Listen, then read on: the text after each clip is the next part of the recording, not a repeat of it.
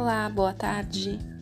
Este áudio é para auxiliar na realização das atividades das páginas 14, 15 e 16 da apostila de artes.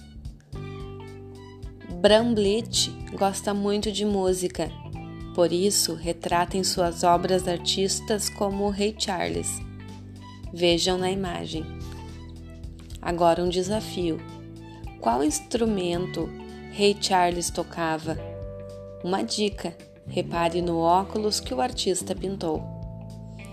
As músicas que Bramblett ouve influenciam na escolha das tintas e no modo como ele pinta. Faça como ele.